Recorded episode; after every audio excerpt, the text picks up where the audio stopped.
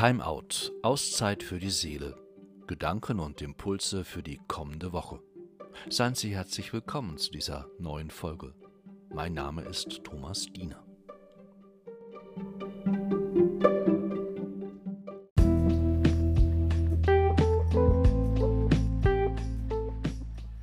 An diesem Wochenende empfangen 79 Jugendliche in unserer Pfarrei das Sakrament der Firmung.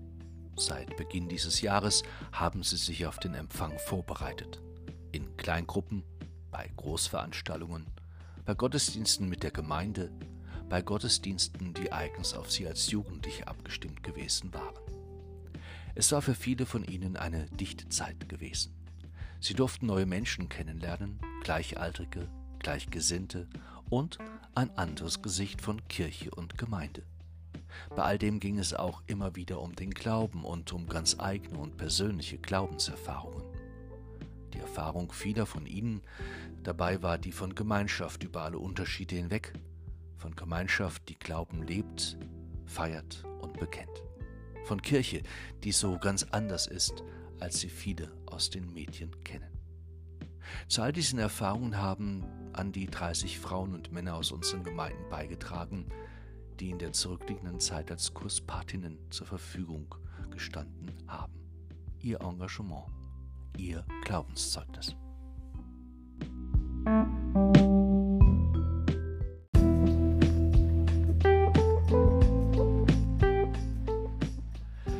Herzlichen Glückwunsch. Ganz bewusst, ganz ausdrücklich.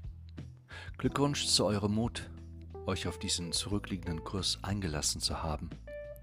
Glückwunsch zu eurer Bereitschaft, euch aufeinander eingelassen zu haben. Glückwunsch, dass ihr es nicht gescheut habt, euch wesentlichen Fragen, die euer Leben betreffen, zu stellen. Glückwunsch für euer Dabeisein zum, bis zum Ende dieses Kurses. Nein, so selbstverständlich ist dies nicht wie auch. In einer Zeit, in der der christliche Glaube nicht mehr selbstverständlich zum Leben dazugehört in einer Zeit, in der Kirche einfach nicht mehr gefragt ist, wofür die vielen Missstände in dieser Kirche einen sehr wesentlichen Grund anbieten. In einer Zeit, in denen Menschen sich ganz anderen Dingen zuwenden, sich von ihnen Halt versprechen, nur vom Glauben nicht und auch nicht von ihm, der unseren Glauben begründet, Jesus Christus. Herzlichen Glückwunsch, ganz bewusst, ganz ausdrücklich. Glückwunsch zu eurer Entscheidung. Glückwunsch zu eurem Glauben.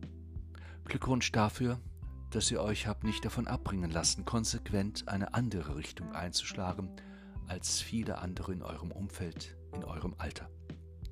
Glückwunsch zu eurem Bekenntnis zu Gott, zum Glauben, zur Kirche. Ich freue mich für und mit euch.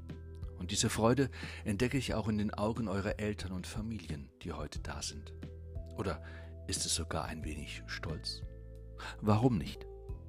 Der französische Schriftsteller Saint-Exupéry, der einmal in einem seiner vielen abenteuerlichen und auch durchaus spirituellen Büchern einen Brief an einen General veröffentlichte, schreibt Ach, Herr General, es gibt nur ein Problem, ein einziges in der Welt. Wie kann man den Menschen eine geistige Bedeutung, eine geistige Unruhe wiedergeben, etwas auf sie niedertauen lassen, was einem gregorianischen Gesang gleicht?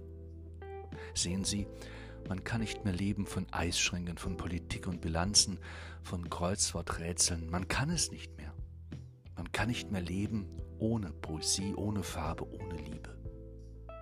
Wenn man bloß ein Dorflied aus dem 15. Jahrhundert hört, ermisst man den ganzen Abstieg. Milliarden Menschen hören nur noch auf den Roboter, verstehen nur noch den Roboter, werden eines Tages selbst zu Robotern. Was wird denn von dem bleiben, was ich liebte? Vieles ist im Augenblick in dieser Welt am kaputtgehen. Durch Corona, durch Krieg, durch Missachtung der Menschenrechte, durch Zerstörung der Umwelt, durch die Einsamkeit, in der viele Menschen gefangen sind, durch egoistische Menschen, denen Einfluss und Macht mehr gelten als Menschenfreundlichkeit und Zusammenhalt und Solidarität und Frieden. Was wird bleiben von dem, was wir lieben? Viele stellen sich diese Frage. Diese Frage legt sich wie ein dunkler Schatten auch über euer Leben. Ich würde euch nicht gerecht werden, wenn ich diese Frage heute nicht ansprechen würde, vielmehr euch möglicherweise blauäugig, arglos weiterziehen lassen würde. Kein Mensch kommt um diese Fragen herum. Was wird bleiben von dem, was euch heute wichtig ist, von dem, was ihr liebt? Bei dieser Frage geht es um die Zukunft. Bei dieser Frage geht es um eure Zukunft. Was soll euch wichtig sein, heute, morgen, in fünf oder in zehn Jahren? Worauf wollt ihr euer Leben setzen? Welche Einstellungen, welche Haltungen, welche Werte sollen euch tragen? Welche Rolle spielt dabei der Glaube, der christliche, den ihr heute in dieser Feier voreinander, miteinander bekennt? Bei diesen Fragen geht es um alles oder nichts. Keiner kommt an ihnen vorbei, wenn er sich ehrlich und offen den Herausforderungen stellen will, die auch euer Leben betreffen. Was soll euch wichtig sein, heute, morgen, in fünf oder in zehn Jahren? Worauf wollt ihr euer Leben setzen? Welche Einstellungen, welche Haltungen, welche Werte sollen euch tragen? Saint-Exupéry meint, man kann nicht mehr leben von Eisschränken, von Politik, von Bilanzen und Kreuzworträtseln. Man kann es nicht. Das gilt es zu übersetzen. Das könnte bedeuten, dass der Mensch wesentlicher werden muss, die Oberfläche durchbrechen muss, in die Tiefe gehen muss. Geht es in unserer Welt nicht viel zu oberflächlich zu? Auch von Mensch zu Mensch, auch in ganz persönlichen Beziehungen? Über was reden wir, wenn wir miteinander reden? Was tun wir den ganzen lieben Tag lang? Wofür nutzen wir unsere Zeit und für wen und für was? Man kann nicht mehr leben von Eisschrecken, von Politik, von Bilanzen und Kreuzworträtseln. Man kann es nicht mehr. Und von was kann man dann leben? Und die Antwort ist der Schriftsteller auch hier nicht verlegen. Poesie, Farbe, Farbe, Liebe. Was macht euer Leben schön? Was macht es kostbar? Was macht es lebenswert? Was bringt Licht in euer Leben? Was bereichert euer Leben? Was lässt euch vor Glück und Freude strahlen? Was bewegt euer Herz? Ist nicht die Liebe das eigentlich Wichtigste im Leben? Die Erfahrung von Liebe, das Teilen von Liebe, dass sie gelebt wird von Mensch zu Mensch über alle Unterschiede und alles Trennende hinweg. Allem vorweg gilt, ihr seid geliebt, von Gott geliebt, ohne Wenn und Aber, einfach so. Gottes Liebe beruht nicht auf Bedingungen, seine Liebe muss man sich nicht erkämpfen durch irgendwelche Leistungen. Gott kennt keine Vorbehalte, keine Menschen gegenüber. Diese Liebe ist in euren Herzen, ganz tief drinnen, an einem Ort, den niemand zerstören kann. Das Schlimmste in dieser Welt kann euch nicht von dieser Liebe, kann euch nicht von Gott trennen. Gott ist in euch, Gott bleibt in euch. Er ist da durch den Geist, der euch bewegt, der euch zum Leben einlädt, der euch befreit. Detlef Häuslein, persönlicher Bekannter von mir und evangelischer Pfarrer, hat ein Lied gedichtet, darin heißt es, Komm, du Geist der Liebe, und kehre bei uns ein, erfülle unsere Herzen und unser ganzes Sein. Du bist der Atem Gottes, der Pulsschlag dieser Welt, der uns auf Gott als Mitte hin in Bewegung hält. Es kreist um unsere Sonne die Erde Jahr für Jahr und ist sich dieses Kreisens selbst nicht einmal gewahr. Von fernen Sonnenkräften wird ewig sie bewegt, gehalten und erleuchtet, dass sich hier Leben regt. Dies Kreisen unserer Erde soll mir ein Zeichen sein.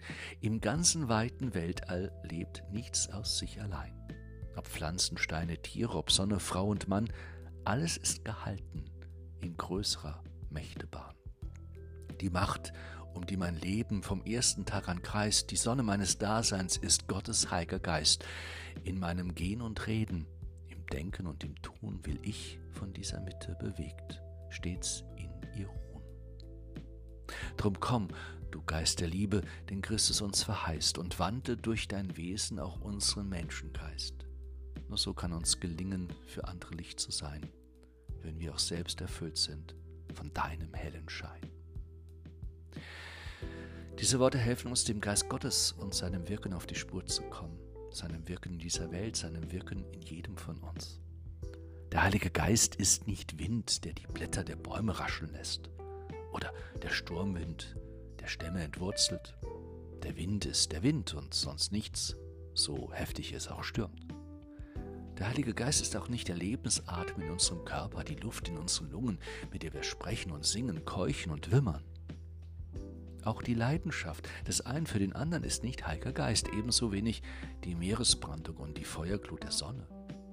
Heilige Geist ist vielmehr Leidenschaft für Gerechtigkeit und Frieden und dass man das Keuchen und Wimmern von unterdrückten Menschen noch hört. Und dass wir nicht aufhören, mit Worten zu ermutigen und auch zu protestieren, dass wir nicht sprachlos werden und verstummen. Vielmehr, dass einer den anderen segnet und wir nicht der überall vorherrschenden Abfälligkeit, der harten und verletzenden Sprache, die Menschen fertig macht, nachgeben. Das ist Heiliger Geist.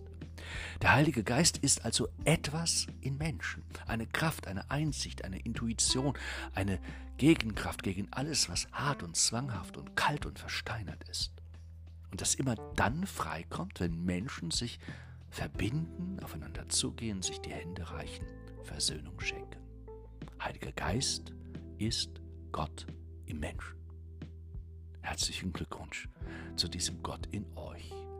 Herzlichen Glückwunsch ganz bewusst, ganz ausdrücklich.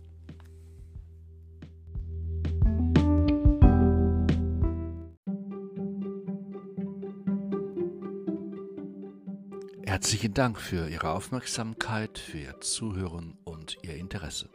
Bis zum nächsten Mal bei Timeout, Auszeit für die Seele, Gedanken und Impulse für die kommende Woche. Seien Sie herzlichst gegrüßt, Ihr Thomas Diener.